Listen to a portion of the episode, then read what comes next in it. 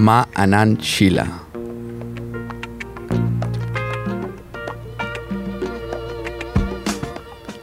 Jim Jones. Rainish Puram.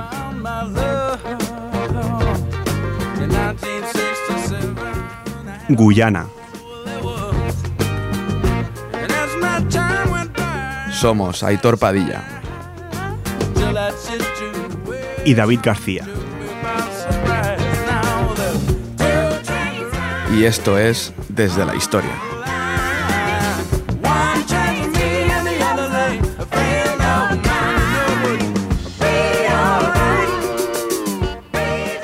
Muy buenas, bienvenidos a Desde la Historia. Estamos ya en el último programa de la quinta temporada. Muy buenas, Aitor Padilla. Hola, buenas noches David, ¿qué tal? ¿Cómo estamos? Aquí Ya. ya llega el final de la temporada y bueno, como siempre, hacemos algo especial, ¿no? Diferente. Sí, hace unos años hicimos, el año pasado, el de la modelo. Explicamos Exacto. un poco la historia porque bueno, se ha convertido en un museo. Y, y hace dos años el del libro de Fariña. Hace dos años, ¿eh? Hace, hace dos En años. primicia. Y ahora es más noticia Fariña que hace, Sí, sí. que hace dos años. Que por cierto, solo es- ahora es, la gente se lo va a comprar a Portugal, que sí que está en venta. Ah, sí, es el verdad, cierto.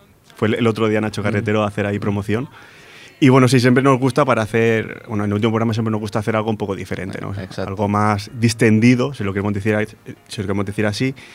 Y para esta temporada, pues en el último programa hemos elegido hablar de una serie, Serie documental, sí. serie documental.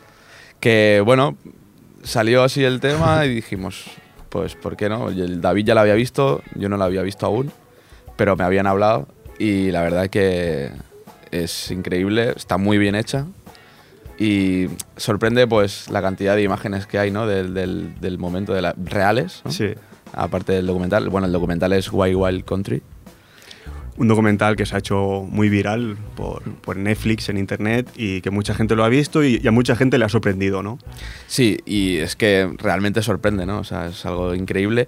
También queremos a- adelantar, ahora que estamos al principio del programa, que igual es imposible no desvelar alguna cosa, pero bueno, vale la pena verlo aunque sepas algo de la historia. Yo no sabía nada, no había escuchado nada nunca. No, yo tampoco. O sea, igual que otras cosas sí que puede ser, otras series documental sí que sabes algo, pero de esta, absolutamente nada. Sí, cuando, cuando la ves, yo al menos tuve la, la sensación de, de decir, hostia, ¿cómo nunca sabía nada de esto? Pues es flipante. Es, es- Nunca nada de es absolutamente algo nada de, de lo que, que lo ves y, dices, esto es inmenso, o sea, ¿qué, qué han hecho aquí? ¿Qué, qué es todo Sí, sí. esto? La verdad es que es increíble. Bueno, luego hablaremos un poco, o sea, hablaremos también de una noticia que salió el, el mes pasado relacionado con, con el documental. Y bueno, antes de empezar, como siempre, pues vamos a decir la red de contacto que ya mm, igual nos contestamos hasta la temporada que viene. Pero bueno, en principio ya lo sabéis. El, Bueno, pues si las- me quieren desear un buen verano, Exacto, una, también. Una vacación. nosotros os lo devolvemos. En primer lugar, la página de Facebook de Amigos, desde la historia, donde como siempre colgamos los podcasts para quien no haya podido escucharnos en directo. Eh, nuestro correo mail, desde dsdhistoria.gmail.com, que bueno, pues eso, nos deseáis buenas vacaciones y nosotros os las desearemos a vosotros. Y eh, bueno, el, el blog donde escribe David, desde la historia.wordpress.com, aunque ya no es el único blog donde escribe, o revista, ¿no? Bueno, hay diferentes cositas, ya iremos desvelando por internet. Tiene, tiene cositas, tiene cositas. Bueno, pues eh, empezamos con el primer tema Vamos y a nos centramos. el primer tema, que es de la banda Bailey's Nervous Cats y se llama Cobra.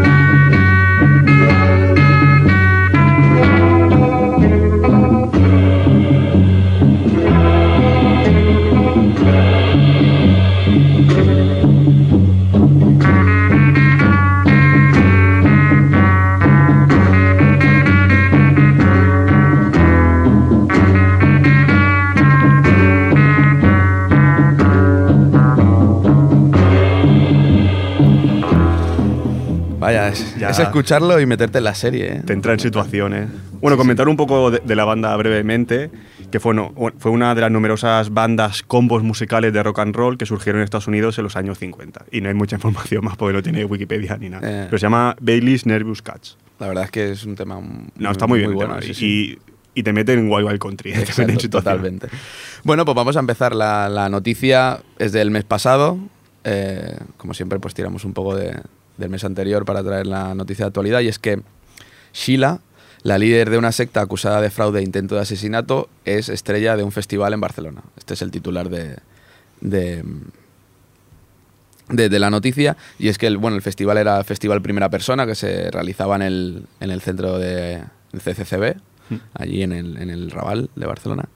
Y bueno, el, el- el tema está que, bueno, quién era Sheila Binstale, en su- que es su nombre real, que se era más conocida como Ma Anand Sheila o simplemente Sheila. Es la protagonista del documental Wild Wild Country, estrenado en Netflix el mes pasado o anterior, y que narra cómo la secta del gurú espiritual y maestro del amor libre indio, Bhagwan Sri Rainish, Osho, Osho. eh, más tarde, eh, se instaló en 1981 en medio de la nada, es en un desierto en Oregón, arrastrando a miles de personas y provocando el caos en el pequeño pueblo que ya existía allí, Antelope, Antelope. cuya población blanca y cristiana se puede asemejar bastante a la de, los, de la película Tres anuncios a las afueras.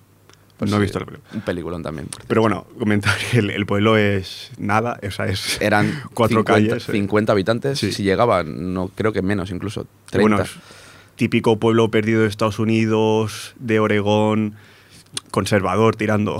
sí, sí. Eh, pero bueno, podemos imaginar el, el tipo de gente y, y lo que supuso, ¿no? Que, que, como hemos dicho, un gurú indio, pues, pues allí montase. De repente llegaron, montaron un, una un- es que montaron una ciudad Sí, sí, sí. y con valores totalmente contrarios a los que podía existir en la época y ya, pues, por supuesto, en, el- en el- en aquel pueblo, ¿no? Bueno, de, de eso que en el documental para...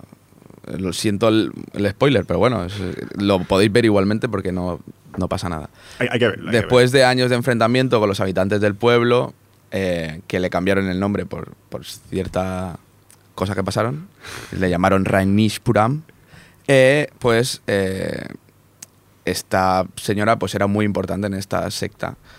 Como una... Sí, o era como. ¿Cómo se le pueda llamar? ¿Cómo podemos decir? La, la mano derecha, ¿no? De, de Osho, un poco, la que, la que manejaba el cotarro, podemos decir, básicamente.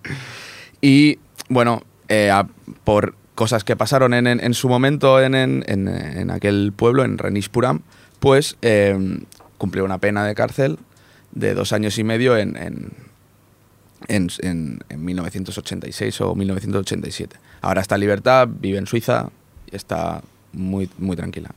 ¿Por Y, qué vive en Suiza? ¿Por ¿Algún motivo? Pues no sé si seguiría a lo mejor también un poco buscando en su momento el asilo político o asilo eh, de extradición, por si, por- para prever eso, la extradición. ¿no? Y bueno, el, el- el 11 de mayo de la- del mes pasado, o sea, el mes pasado, acudió al festival Primera Persona en Barcelona. Y el anuncio de su llegada no dejó indiferente a nadie en las redes sociales. Fueron más los que aplaudieron, entusiasmados ante la idea de poder escuchar a una persona que, cuando se habla en el documental, puede ejercer un gran poder de atracción por su elocuencia transgresora. ¿no? Sí, yo por eso no Dice quería ir. Eso dice la noticia y la verdad es que es totalmente cierto. O sea, es una persona que yo la escuchaba y me podía estar un rato bastante largo escuchándola. Aunque que tiene Pero mucha tiene- labia, ¿no? Hablando. Sí, tiene en su momento labia. tuvo su, sabía hacerlo, ¿no? O sea, cuando quería provocar, provocaba y cuando no, parece una persona Sí, sí. como muy hábil, ¿no? Muy hábil No, mentalmente. es una señora que, que fue por las teles de, de Estados Unidos defendiendo lo que era su pueblo, ¿no? Y la verdad que, que tenía, tenía mucho carácter, Sí. ¿no? Mucho carácter y, y mucha labia, ¿no? Porque tenía mucha capacidad de atraer. Ujú. Yo por eso digo, "Me- mejor no me quedo en mi casa porque a ver si... Sí, porque se lo, pro- pasa". se lo propuse a David, digo, podríamos ir. Lo que pasa que sí que luego he leído que la- las entradas volaron, pero podríamos haber ido a ver qué explicaban. Sin embargo, bueno, pues hubo muchos críticos que quisieron señalar la controversia del personaje y la responsabilidad que pudo tener en, en las acusaciones que se le retribuían desde, desde, esta- desde el gobierno de Estados Unidos, ¿no? Y bueno, el escritor Miki Otero, que es el organizador del festival, junto a Kiko Amat, pues lo que dijo es que no tenía ninguna intención de convertirla en un icono pop ni Mm. nada por el estilo, sino que les parecía interesante, al igual que te puede fascinar, pues el personaje oscuro de una novela, ¿no? Es Sí, es un poco la doble moral, ¿no? Porque sí que es una persona que, que bueno, podríamos discutir, ¿no? Si, si ha cometido más de un delito en su momento, ¿no? Y, y de si, si esos delitos son moralmente o, o si son éticos, ¿no? Pero claro, ahora se ha, convier- se ha convertido en un icono, porque la, la serie se ha hecho inmensamente famosa y es eso, que se puede convertir en un icono pop. Mm. Entonces está esa doble moralidad de, que predomina, ¿no? Sí, digamos que ha pasado algo muy similar con Pablo Escobar y la serie Narcos, ¿no? Hmm. Que se ha creado como un. un. Sí, un personaje y como un icono de la. De esta época, ¿no? Con esa serie, a partir de la serie, porque se han vendido camisetas. se Y como que a vendido- partir de ahí ya perdonamos lo que ha hecho ¿no? esa Exacto, persona sí. o, o no le damos tanta importancia. No le damos Digamos que es más el personaje en sí, ¿no? Del documental. En este caso, no está interpretado por una actriz, sino que es la persona. Pero sí que, bueno, puede ser interesante, ¿no? Traer a. a- a traerla y que explique, ¿no? No, sí, sí. Y. Otero, bueno, eh, Miki Otero reconoce que cuando decidieron contar con Sheila para que subiera al escenario a contar su experiencia vital, eh, también se plantearon las dudas que podía conllevar, Pensaron que, hicieron la reflexión sobre qué suponía traer un personaje tan controvertido y dicen que en el documental sí que explican todos los episodios, aunque hay cosas que se quedan fuera por la propia narrativa del documental, digamos que, pues, intentar eh, llevarla para que las pudiese explicar allí todo aquello que se pierde ¿no? en el documental o que no puede, no puede verse. No, sí, seguro que es muy interesante traer a ese personaje. De, de hecho, la podemos haber eh, invitado a nuestro programa. Exacto. Pero bueno, una cosa es que la trates solamente como icono y otra cosa es que la trates, bueno, como, como persona que ha podido cometer delitos, ¿no? Simplemente, o sea, no tratarla solo qué guay eres, ¿no? Por así decirlo. Y dijo que tenía ese punto polémico y que no es nada nuevo. O sea, y no está escondida, realmente ya no es una persona que ha pagado por sus delitos y que, que ha pasado 40 años y que lleva viviendo años en Suiza y que no tiene por qué ser algo tan controvertido, ¿no? Traer una- un personaje así. Sí, pero es que lo que hizo. Pero, bueno, desde el festival aseguran que lo que se pretende es dar voz a un personaje que ha causado sensación. sí, sí, no es Una verdad. mujer en un mundo lleno de fanatismo que alcanzó pues, inmenso poder y que fascina por la elocuencia que demuestra para defender ideas por las que no tienes simpatía alguna. ¿no?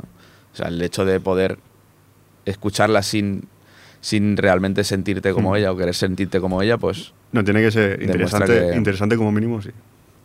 Y bueno, dice que en, su- bueno, en el festival se, dará la, se dio la oportunidad para hablar de un documental que no ha dejado indiferente ni a la crítica ni a los espectadores.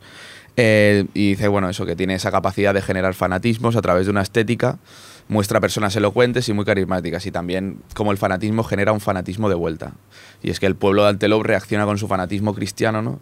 a esos valores de, manera muy agresiva también Mm, en su mm. momento, ¿no? Y que eso también es muy interesante de poder matizarlo, ¿no? En, en, pues, un festival en el cual pues se No, pero- tratan estas cosas. Hablando de lo que es el documental en sí, a nivel de re- realización, es Mm. perfecto, ¿no? Porque Mm. te muestra todo de una forma eh, perfecta. Y diría. personajes de los dos, dos bandos, entre Sí. comillas, a- que están en la actualidad vivos y hablan de su experiencia y la verdad es que Y, y va jugando, ¿no? Con la visión de uno, la visión de otro, y vas mirando ahí, vas in- intentando entender, ¿no? Qué es, qué es lo que sucede ahí y, y formándote tu propia visión, ¿no? Del asunto.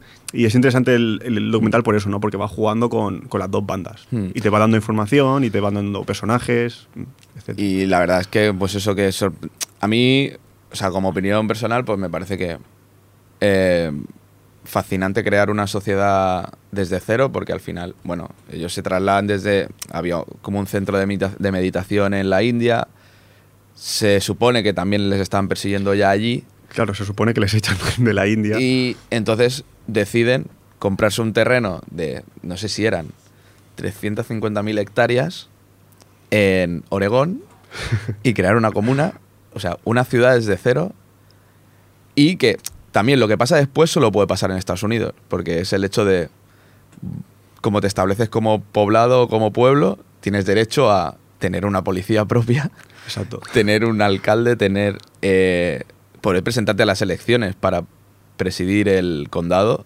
Es como algo que, o sea, lo que viene después ya es increíble, pero que solo puede pasar en, en Estados Unidos en el- en- por el tema de la libertad de expresión y la libertad de, de- Ciudadana, de- ¿no? Sí, Digamos. la libertad ciudadana, ¿no? Y me fascina que, que pudiesen haber hecho eso con, mm, con todo lo, o sea, por la manera de hacerlo y en la, so- en la época que estaban. Y al final es como ver cómo crear una sociedad a contracorriente totalmente y ver lo que supone, ¿no? Porque además, también a- esto lo hablaba con gente que no, sabe, no sé bien bien si fue tan mediático como se presenta, ¿no? O sea, igual... Bueno, estamos hablando de los años 80, no, eh, ha llovido bastante. Yo creo que en el momento, en cuanto a Estados Unidos, seguramente sí que fue algo que, bueno, que, que todo el mundo lo conocía. Pero a nivel de gente de Europa, no sé yo hasta qué punto llegó la noticia.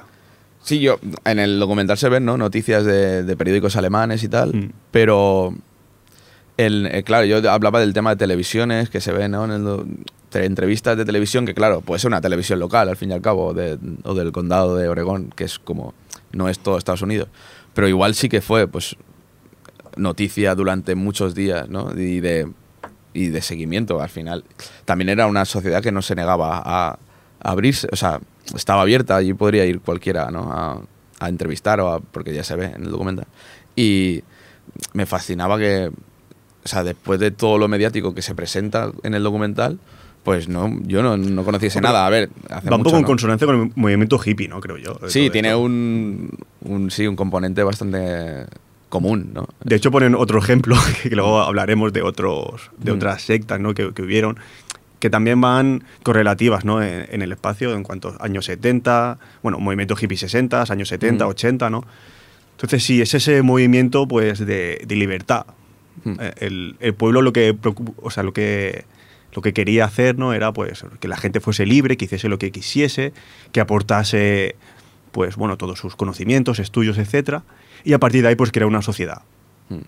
Además, es, eso también es un punto muy interesante porque es que tenían gente de todas las ramas posibles y eso les ayudó a eso, ¿no? A crear la sociedad porque era como tener a urbanistas, tener a médicos, tener eh, cocineros, tener mano de obra también. O sea, era, podemos crearnos nuestra propia civilización autogestionada en, en nuestro rancho, porque claro, era, lo que compraron era un rancho. Y, no sé, fascinante, quiero decir. La capacidad, bueno, primero la capacidad Sí, de... luego está el, la el otro punto de vista, ¿no? que es, digamos, ¿de dónde sale todo ese dinero? Porque evidentemente hacen muchísimas cosas, hacen cosas que valen mucho dinero, infraestructuras que valen muchísimo dinero. Yo, claro, lo estaba viendo y digo, ¿de dónde sacan ese dinero? ¿De dónde Porque, y luego está Osho, que tiene 10 Rolls Royce. No, no, acaba, acaba teniendo 93. bueno, no, no sé por qué me sonaban 10. Bueno, o sea, que hay mucho dinero allí, ¿no? Y entonces, ¿hasta qué punto se aprovechan de la gente? Eh, tanto Osho como Sheila. ¿hasta qué punto se aprovechan de, de todo ese movimiento? Bueno, yo creo que el- lo defienden, ¿eh? Quiero decir, la- los Sanyasin, que eran los discípulos, digamos, de Bhagwan, que era el que creó toda esta comuna, lo defienden como reírse, ¿no? Del, del consumismo. O sea, que... No, que- eh, él, él decía que era capitalista, o sea, es como, Que- como una secta religiosa capitalista. Él defendía el capitalismo realmente. que Bhagwan lo hiciese era como reírse de la gente y además de crear esa envidia y que la gente lo atacase por tener envidia de que tuviese 93 Rolls Royce. Nada más y nada menos. Y luego también está el punto de vista de la, de la gente de Antelope. Claro, yo también pensaba, si esto pasa en Ripollet, ahora, ¿eh? 2018, tú imagínate en Ripollet, donde los Pinatons, viene un- bueno, se, se monta ahí una ciudad nueva. eh, la que se lía es poca eh, también, o sea, Sí, o sea, hombre. es que es muy, muy difícil saber dónde está el límite entre esto es lo mío, esto es lo tuyo, eh, crear bueno, una convivencia. ellos lo decían muy claro, tenían miedo a lo nuevo. Y lo decían, ¿no? O sea, cuando los entrevistaban tenían miedo a lo nuevo y eso les daba miedo. Además, eso de ser como muy, muy católicos, muy cristianos, ¿no? Muy de valores cristianos, de, de Sí, pero si fuesen personas no tan cristianas, por, por decirlo así, o, o más progresistas, ¿tú no crees que pasaría lo mismo? ¿O similar? Bueno, no lo sé, ¿eh? Y- yo- yo tengo esa duda porque para mí no, es que sea un pueblo nuevo, es que es algo muy exótico, ¿no? O sea, muy que no sabes por dónde pillarlo realmente. bueno, a ver, ya sí. y, y- sí. y te cambia la fisonomía del pueblo, te cambia tu economía, te cambia todo. si lo tomas por el lado de que ya es tienen como muchas maneras de secta, puede ser que sea fácilmente criticable. porque al final las sectas son lavadas de cerebro bestiales, ¿no? Y puede ser que lo puedas criticar por ahí. Claro, ¿hasta, hasta qué punto es una secta? Eh, también podemos discutirlo. Claro, eso, eso es discutible. Yo sí que tiene, ¿no? Maneras de, no sé, como rituales o celebraciones muy... Bueno, a lo mejor se escapan a nuestra, a nuestra capacidad, ¿no? Puede ser que sea algo normal, pero nosotros no lo entendamos. Pero sí que yo, lo, yo la concibo muchísimo más como una civilización o una ciudad que se formó autogestionada y que, bueno, pasaron cosas que son cuestionables, sobre todo. O sea, cuestionables es poco, ¿no?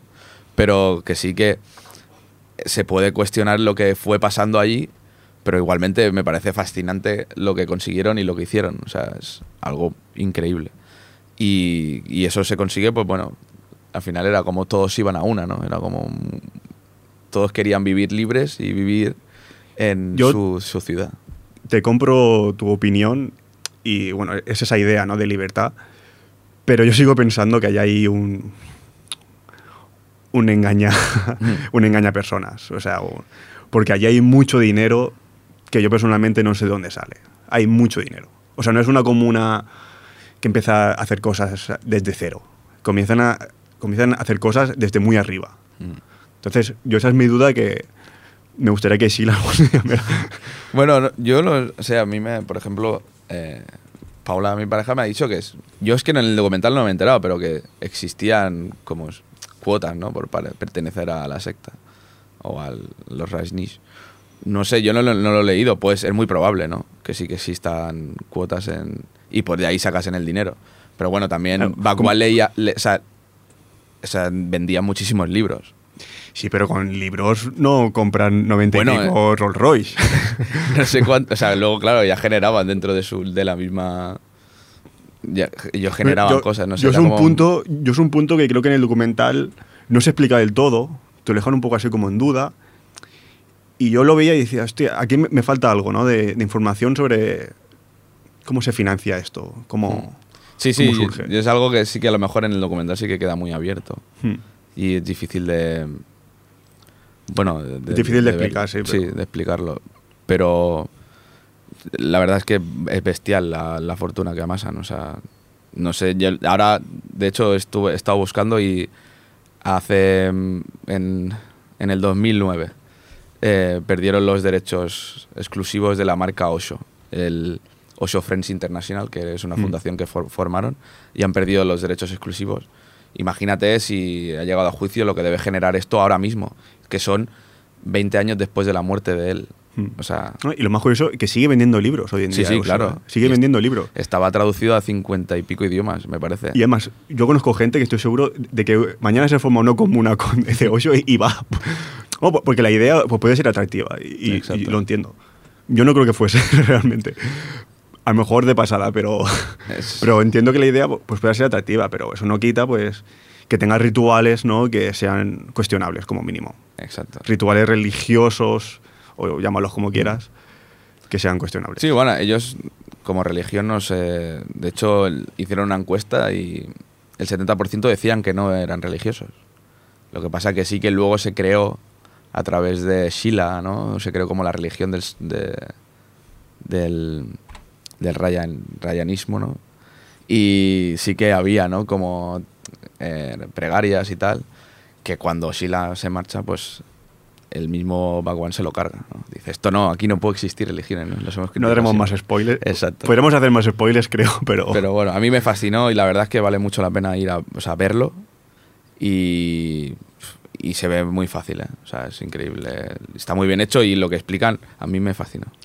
y ahora están muy de moda estos documentales históricos así de, de, sectas o de crímenes. Está muy de moda y la verdad que, que, lo hacen muy bien. Porque es lo que decía, más allá de, que te guste más el tema o menos, en cuanto a realización, en cuanto a música, que ahora pondremos música más mm. del documental, en cuanto a todo, en cuanto a timing del documental mm. propio, está muy bien hecho, lo, lo, disfrutas. Está muy bien.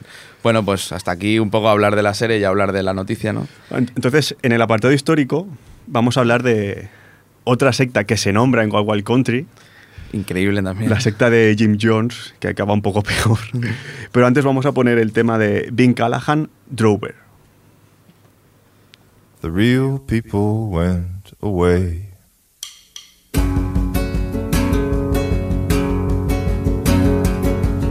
I'll find a better way someday. Leaving only me and my dreams, my cattle.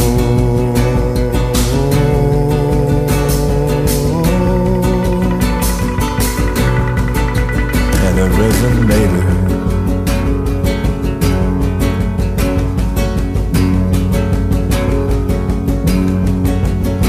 I drove all the beasts down right under your nose. Lumbering, footloose power, the bull and the rose. Don't touch them.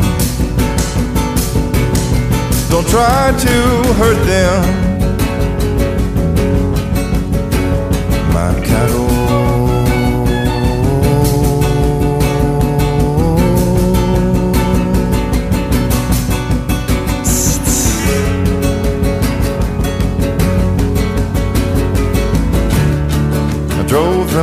The crops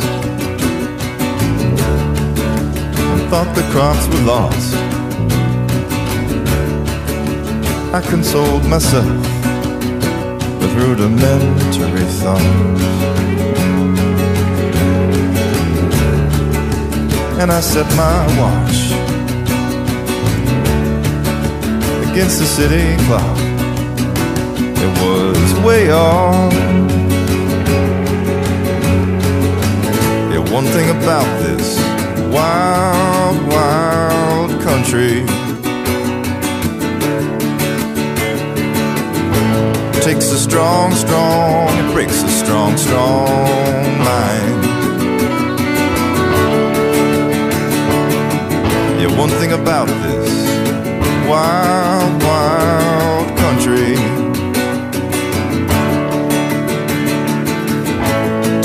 strong, strong, it breaks a strong, strong mind.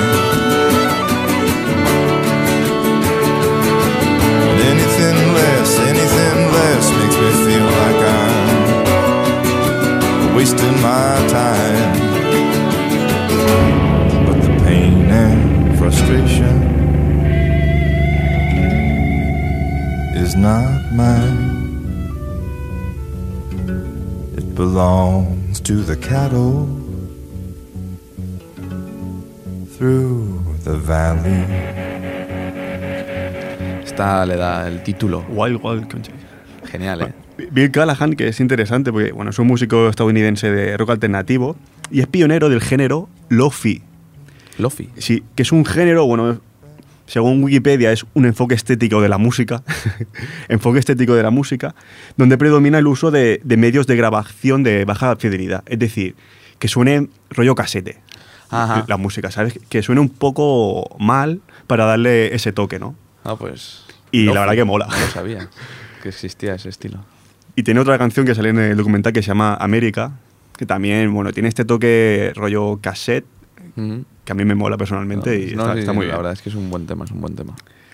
Entonces, bueno, como decía en el apartado histórico, haremos mención a una secta que es recordada como una de las más significativas y que de hecho se menciona, como hemos dicho, en Wild Wild Country. Se trata de la secta Templo del Pueblo, de Jim Jones, y que pasó a la historia por lo que sucedió en el 78, años antes de, de Osho, en- de lo que pasó en el 78 en una comuna de, de Guyana. ¿Dónde está Guyana, Aitor? Guyana ¿Lo pues, en- está en Sudamérica. en Sudamérica, por cerca de Brasil, por ahí. Sí, está ahí. Guyana francesa, Guyana. Eh, antes de continuar, ¿quién era Jim Jones? Bueno, él nació en Indiana en el 31, en un ambiente de segregación racial y de fundamentalismo cristiano. Eh, desde pequeño siempre tuvo muy clara su vocación de predicador y desarrolló sus ideas en dos áreas, la integración racial y el socialismo. Según su esposa, para cuando se casaron en el 49, Jones ya era un comunista comprometido y de hecho se consideraba maoísta, pero simpatizaba con Stalin y con la Unión Soviética. Eh, el propio Jones hablaba de su ideología como socialismo religioso o socialismo apostólico. Él decía, en palabras suyas, el Dios todopoderoso, el socialismo. Toma ya. Es esa idea. No, a ver, fino no estaba.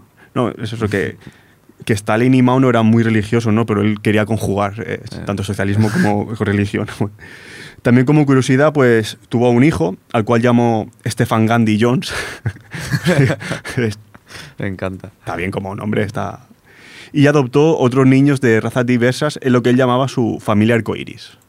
Bueno, hasta el momento vemos una persona que era predicadora, pero que bueno, era muy religiosa, pero que quería integrar racialmente, lo cual pues, es positivo, ¿no?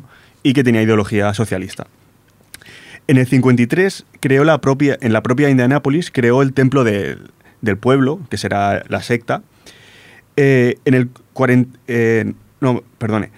En el reverendo Jim Jones y sus 140 seguidores se mudaron años después a Redwood Valley, en el condado de Mendocino, en California, creyendo que así estarían a salvo de los ataques nucleares de, de los- de que los Estados Unidos podían ser el blanco. ¿no? Bueno, es todo esto que había entre Rusia y Estados Unidos, y él pensaba que estaba en peligro en Indianápolis y se fue a la costa oeste, a California. A finales de los años 60, los miembros de la congregación de Jones habían disminuido a menos de 100 y ya estaban a punto de desaparecer, pero Jones logró asegurar una afiliación con la iglesia cristiana, concretamente con los discípulos de Cristo, que supongo es alguna congregación que forma parte de la iglesia cristiana, y eso logró pues, que el templo sobreviviera, que la secta, eh, a formar parte de, de la iglesia cristiana, pues sobreviviera. La afiliación de Jones con la iglesia elevó su propia reputación y extendió también su influencia en el área de la costa oeste de los Estados Unidos, que es, que donde se hicieron un poco más. todo lo que es California, donde ellos estuvieron. La congregación volvió a su iglesia principal en San Francisco en el 71 y abrió otra en Los Ángeles.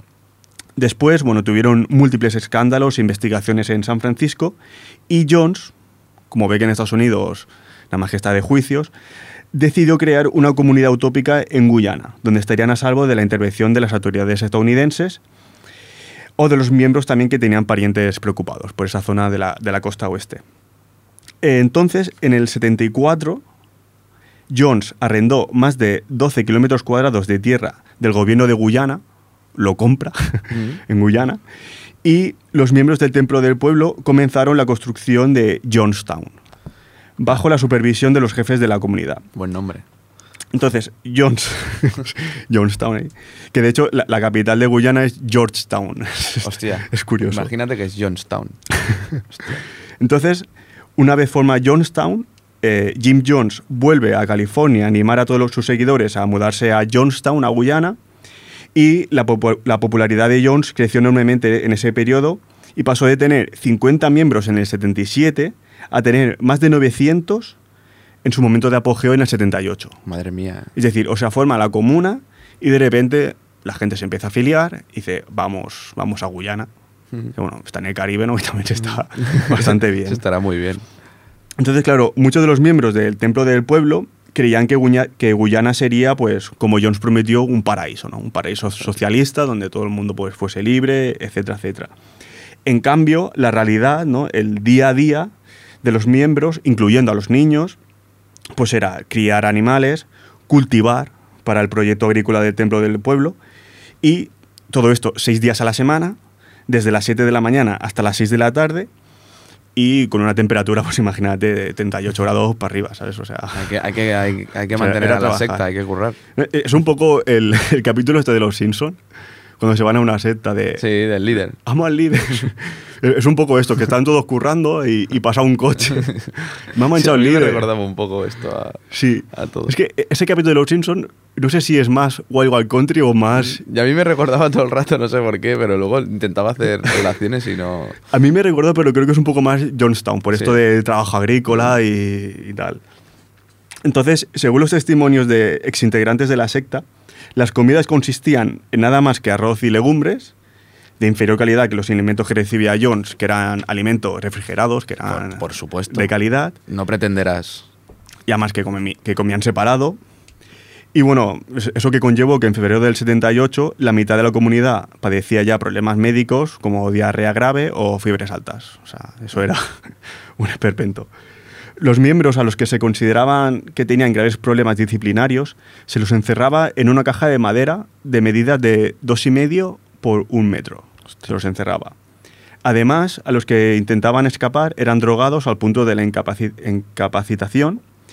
Para ello también habían guardias armados que patrullaban el pueblo día y noche para asegurarse de, de que las órdenes de Jones fuesen seguidas. Y bueno, más curiosidades. Los niños, por supuesto, serán entregados a- al cuidado comunal, ¿no? Ahí ni padres ni nada. Y se referían a Jones como papá. Y solo se les permitía ver a sus, a sus padres brevemente durante la noche. Y Jones también era llamado padre por los adultos. Muy, muy, Es muy increíble. familia. Le- la gente de los alre- alrededores, incluyendo un oficial de policía también, relataron historias de horror sobre duras palizas y sobre un hoyo de tortura, ¿no? que era un, un pozo en donde Jones hacía que tiraran a los niños que no se comportaban. Todo esto en mitad de la noche. O sea, si no se comportaba un niño, pues lo tiraban a ese hoyo de la tortura. Y Jones lo que hacía era asustar a los niños, haciéndoles creer que había un monstruo habi- habitando el- fondo del pozo. Cuando lo que había en el fondo era un hombre contratado por Jones que tiraba y doblaba la rodilla de los niños y, y hacía así como, como que era un monstruo, ¿no? Algo... Por otra parte, Jones también, ya bueno, con sus facultades mentales un poco deterioradas, como podemos pensar, decía que podía haber traidores o enemigos lejanos que querían destruir su sueño y que recibía amenazas de invasión con el propósito de destruir Johnstown. O sea, bueno, si- siempre ya en Estados Unidos tenía esa capacidad paranoica, ¿no? Y, y también en, en, en Johnstown. Ante ello, una forma de protección que, que tenía Jim Jones era el suicidio masivo. Por esa razón, hacía las noches blancas. ¿Qué eran las noches blancas? Básicamente, Jones, una o dos veces por mes, impulsaba a sus adeptos a realizar, como prueba de lealtad, pues simulacros de suicidio masivos, ¿no? que incluían la ingesta de- de falsas pociones de veneno. En, en una declaración jurada, Deborah Layton, que fue una de que estuvieron en la secta, escribió que durante una de esas noches se le dijo a la gente que morirían forzándolos a tomar jarabe sin endulzar, que pensaban que tenía veneno. Entonces, los pocos que vacilaban de, de tomárselo o no, fueron obligados a tomárselo bajo la amenaza de que si no, se les dispararía. Pero se hacen estos simulacros ¿no? para ver el, el grado de lealtad ante un suicidio masivo. Madre Y claro, y si decías que no, pues decían o te lo tomas o te meto un tiro. Increíble. O sea, increíble. No, co- comparado con Wild Country esto... Esto es jauja. O sea, es jauja Wild Country. Sí, sí, sí. O sea, esto es increíble. Entonces llegamos a un acontecimiento clave que fue el 14 de noviembre del 78, cuando el congresista estadounidense Leo Ryan viajó a la ciudad de Georgetown, o sea, primero a la, capital, que está a unos 240 kilómetros de Johnstown, y fue acompañado de una delegación del Congreso, de periodistas y de algunos disidentes de la secta, para comprobar si eran ciertas las acusaciones de fraude, lavado de cerebro, encarcelación, tráfico de drogas, armas. Entonces, el 17, tres, tres días después, Ryan y su asistente lograron entrevistarse con varios integrantes del grupo comunitario y en un principio, pues todo bastante cordial, ¿no? Bueno, se entrevistaron ahí y tal. A la mañana siguiente, antes de que Ryan regresara, el ambiente ya cambió, ¿no? Eh, algunos residentes le pidieron si podían abandonar la colonia con él, obviamente, y esto desencadenó la furia de, algunos de los miembros más fanáticos e incondicionales. Jones lo consideró una traición imperdonable y después de eso el congresista fue atacado fallidamente, en este caso, con un cuchillo. A saco, iban a saco, ¿eh? Es decir, ya Jones ya vio que había gente que se quería ir con él y ya lo- le intentó tirar un cuchillo, lo típico. Entonces, en ese día, el 18 de noviembre, para las 3 de la tarde, Ryan y 14 desertores de la comunidad, entre ellos Larry Layton, que luego diremos quién es, fueron llevados a la pista de aterrizaje de, de Puerto Kaituma, a 11 kilómetros, y una vez dentro del avión, Larry Layton, el que decía, disparó contra los ocupantes, hiriendo a, a varios. Posteriormente, miembros de la comunidad que habían escoltado el coche de Ryan, o sea, que los habían acompañado hasta el avión, dispararon contra el propio avión y asesinaron al congresista, a tres periodistas, a una de las desertoras, madre de tres hijos que lograron huir, y hirieron a, a otros nueve desertores. Después de acribillar el cuerpo del congresista, le dispararon en la cara y sí que es verdad que hubieron algunos supervivientes ¿no? que, que pudieron huir a campos cercanos y bueno, en la selva donde pudieron estar perdidos durante unos tres días hasta que lo, hasta que lo rescataron.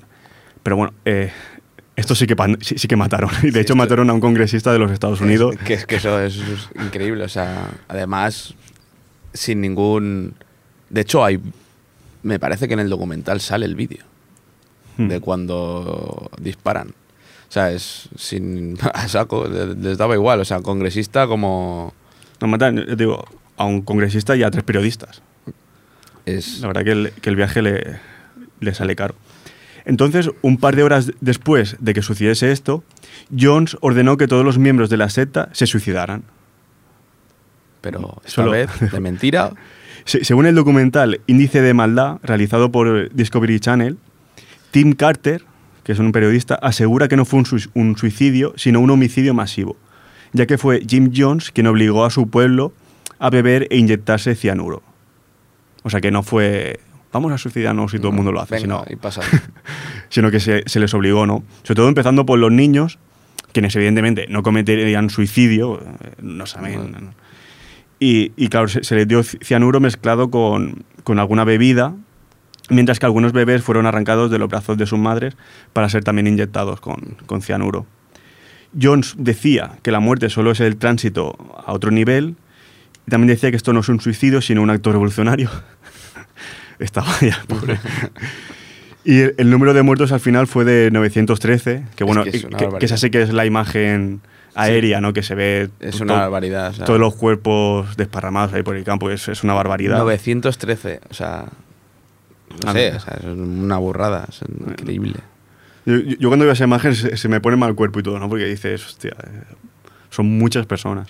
Y entre ellos el propio Jim Jones, que fue encontrado muerto en- entre otros dos cuerpos y cuya muerte fue causada por una herida de bala en la cabeza, que no se sabe si fue infligida por él mismo o si obligó a otra persona a asesinarlo. ¿no? Siempre ha quedado es- esa duda. Esa duda, no había nadie allí que lo pudiese ver, claro. Pero no por veneno, ¿eh? o sea, sino por, por un disparo en la cabeza. Pues yo estaba, he buscado y he encontrado una noticia del Washington Post del 81 que dice, la hija de Leo Ryan se une a una secta. O sea, la hija del congresista se unió a los Rainis. O sea, Hostia. se unió a la secta de, No, es- de Bhagwan. Y No, Es, es muy heavy, ¿no? O sea, tu padre es asesinado por una secta y, y- yo es que recuerdo... tres años después te unes a una, no sé. Es, lo recordaba del, del, del- documental, que además salía ahí hablando, dice, esto, esto es imposible que pase aquí, aquí a nadie, es, nunca Bhagwan diría a la gente que se suicidase, ¿no? Y lo recordaba y, y también recordaba, digo, me parece que era alguien y- que estaba, o sea, si no era el que habían matado, era el que mataba, ¿no? Y sí, sí, era la hija de Leo Ryan. Y claro, imagínate lo... Ah, igualmente yo creo que yo puedo criticar mucho a, al- a Ocean, pero no es Jim Jones, es evidente. Hay una diferencia bastante grande ¿no? entre lo que sucedió en, en Johnstown y lo que sucedió en, en, en Oregon. Mm. Pero bueno, aún así me sorprende de que la hija de congresista pues se uniese, no sé. Me gustaría conocer su razonamiento. Bueno, a menos. veces siempre en estos temas está ¿no? en la susceptibilidad. O sea, lo, cuánto susceptible eres ¿no? Sí, claro. a esto. Si te pillan una No, época y- así, pues es muy probable. ¿no? Y que son cosas diferentes, ¿eh? O sea, sí que se relacionan, porque son dos sectas, además que están muy próximas en el tiempo. Son dos sectas que son de Estados Unidos, que tuvieron mucha cobertura mediática. Sí Las que, dos, claro. obviamente. Entonces se les suele relacionar en ese sentido. Pero bueno, lo que pasó en, en Jonestown no se imagina que, pas- Mm. que pasase en Oregon. ¿no? No, no hay ese grado de, de maldad, digamos. Mm. Sí, no, exacto. Y es el, el miedo principal que había, ¿no? Pues era, si pasó esto aquí, en Johnstown, ¿por qué no puede pasar con esta nueva...? Exacto. Era como Claro, otra eh, vez. Está tan cercano en el tiempo que, que mucha gente puede pensar, es que, es que va a pasar lo mismo. ¿no? Mm. Mucha gente haber pe- pensar eso, que puede pasar lo mismo. Pero bueno, al final no. No, no pasó y... Bueno, a lo mejor hay gente que ve eso, que ve el documental y dice, pues, me hubiese encantado estar ahí dentro. O, o todo lo contrario. ¿no? La verdad es que es... Tiene como ciertos puntos, ¿no? Así un poco difíciles. Pero al final, no sé, es una como... Como lo planteaban, lo consiguieron, yo creo. Luego, pues, cómo es- fue el devenir de la historia, pues cambió un poco, ¿no? El sentido de, de esa de esa asociación, ¿no? De esa comuna. Pero la verdad es que es increíble. No, es, que- consigue. muy interesante y te hace bueno, reflexionar sobre muchas cosas, además, el documental. Sobre la sociedad en sí, te hace reflexionar sobre los estados, lo- los países, sobre cómo está formado todo, ¿no? un poco el, mundo, te hace reflexionar porque es algo que intenta nacer de cero. Lo que pasa, claro, siempre tiene... Bueno, y ese pressing mediático también, ¿no? Que se realiza, ¿no? Al final. Es como... eh, sí que entiendo, ¿no? Que vengan de fuera, por muy pequeño que sea el pueblo, y te cambien las costumbres, te cambien las cosas. Es como difícil, pero al final tienen un, una campaña mediática porque, bueno, una de las cosas... eh, uno del- de ese pueblo tan pequeño era el fundador de, de Nike. O sea, Sí, sí. ni más ni menos también. O sea, como, ¿cómo puede ser? Y claro, Venía de familia. tenía un poder. Y la verdad es que el- también puede venir No, pero- un poco de ahí, ¿no? Eran gente que lo que decían ellos, que querían vivir tranquilos, sus tierras, su, su ganado, sus cosas. Sí, son cosas de siempre. Y claro, te viene una comuna y te cambia todo, ¿no? ¿Hasta qué punto es legal eso? Es, hay muchísimas cosas. Legal es porque lo hicieron, ¿no? Y Sí, al sí, final era mira, cambiaron legal. el nombre. ¿Hasta qué punto es ético, podríamos decir, no? Pues, Es complicado. Claro. Es difícil, es difícil. Pero bueno, no sé. por crear eso una digo que- sociedad desde cero también me parece fascinante. Que te, hace, que te hace reflexionar sobre muchas cosas, ¿no? Porque nunca sabes tampoco dónde poner el límite. Te hace reflexionar sobre todo eso, ¿no? Sobre lo que somos como sociedad y como asociación de personas, ¿no? Pero bueno, yo creo que no hubiese ido. No, hombre, yo creo que tampoco. Creo. no, no, seguro que no. Pero bueno, animamos a todo el mundo a verlo y que se planteen cosas, ¿no? También. Pues bueno, vamos a introducir el último tema y antes de despedirnos, Marlon Williams, Strange Things.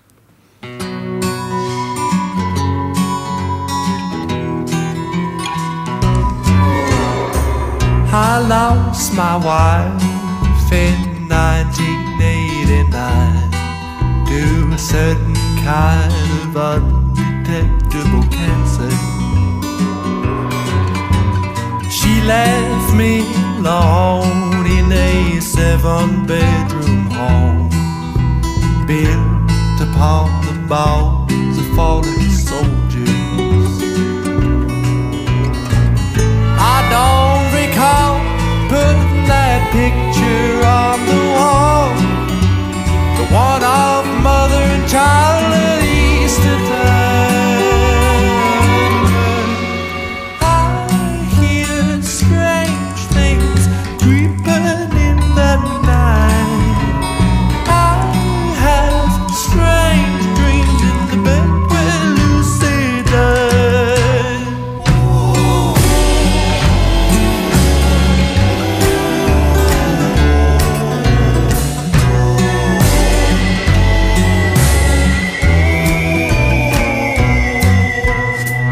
That Lucy died was the hottest of the summer. Her family all stood around her sweating. When she expired, they all went back to the city. I've never seen a living soul again. I buried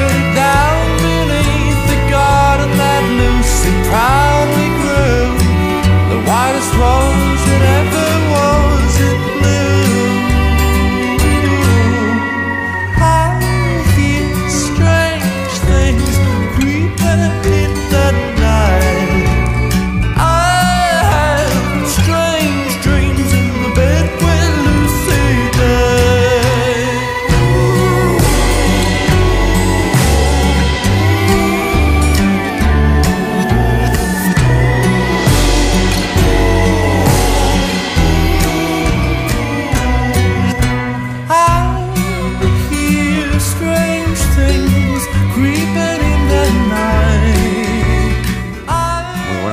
Williams. También tiene dos canciones eh, dentro de la banda sonora. La verdad es que también la banda sonora es muy buena. ¿eh? Sí.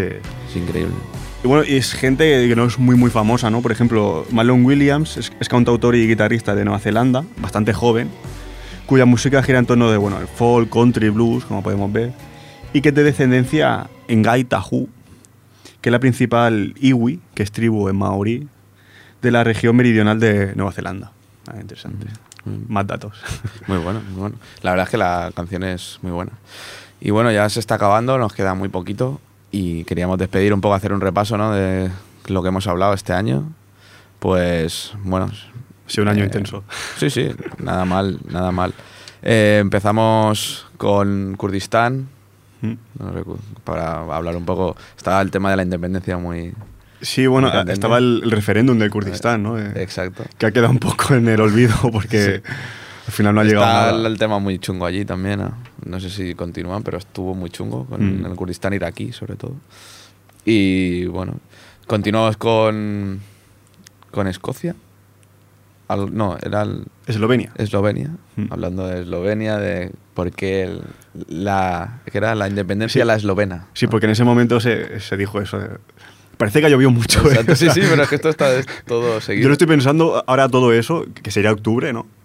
Eso sí, noviem- octubre, noviembre. Octubre el primero, noviembre el segundo. Aún estaba Rajoy, no sé. Ha cambiado, ha cambiado. Es como si, si, hubiesen pasado cuatro años. Luego y- hicimos uno de George Weah, bueno, George Ah. Weah y Liberia y la Sí. historia de Liberia, que así fue estuvo muy, muy bueno. estuvo muy bien. Y bueno, ya es Guatemala, estuvimos hablando de... Esto fue el, el pasado. en no, eh, sí, No, el eh, pasado. También de la Guerra Civil Española, la guerra civil, hablando. El Reino Unido, la posición del Mm. Reino Unido. En, y la verdad es que en esta temporada ha sido muy, muy Hemos- buena, no sé, yo he aprendido muchísimo. Hemos aprendido. No, ya ha sido un año. Bueno, sie- siempre pasan cosas, ¿no? Todos los años Mm. pasan cosas. Pero este año, bueno, nos ha pillado de cerca, ¿no? Las cosas que han sucedido y por eso también hemos intentado tocar tema más Cataluña y España, ¿no? Porque creíamos que era de interés. Y bueno, además hemos tocado otros temas menos conocidos como Liberia, ¿no? Guatemala, por ejemplo. Y un- creo que ha sido un año interesante. Pero es que es eso, aquí estamos cada día con noticias en. España. O sea, Es lo que nos da, lo que nos da la pones en sociedad. Twitter. Yo, yo hoy me he levantado a las 8 de la mañana, o no sé, y digo, no hay ninguna noticia de ningún No cese ni de institución, no hay nada. eh. Sí, sí, totalmente. ¿No han echado a, a hierro? No sé. Son momentos de, de cambio. Sí, sí. Y bueno, eh, nosotros siempre encantados ¿no? de hacer el programa y esperemos que nos podamos encontrar el- la temporada que viene, ¿no? Por aquí, por las ondas. Hay, hay que negociar contrato ahora con el Poller Radio. Como siempre, muchas gracias por, Muchas tener- gracias a Jordi. por tenernos cada mes aquí eh, y nos dejan explicar pues lo que explicamos básicamente. Y bueno, ya son cinco años que llevamos aquí y, y como siempre cada temporada agradecidos a, a todo el equipo. Totalmente. Pues eso, muy buenas noches. Gracias a todos los que nos escuchan. Gracias a Jordi en, en sonido y a Ripoller Radio. Nos podéis escuchar en el 91.3 FM o ripollerradio.cat. Buenas noches.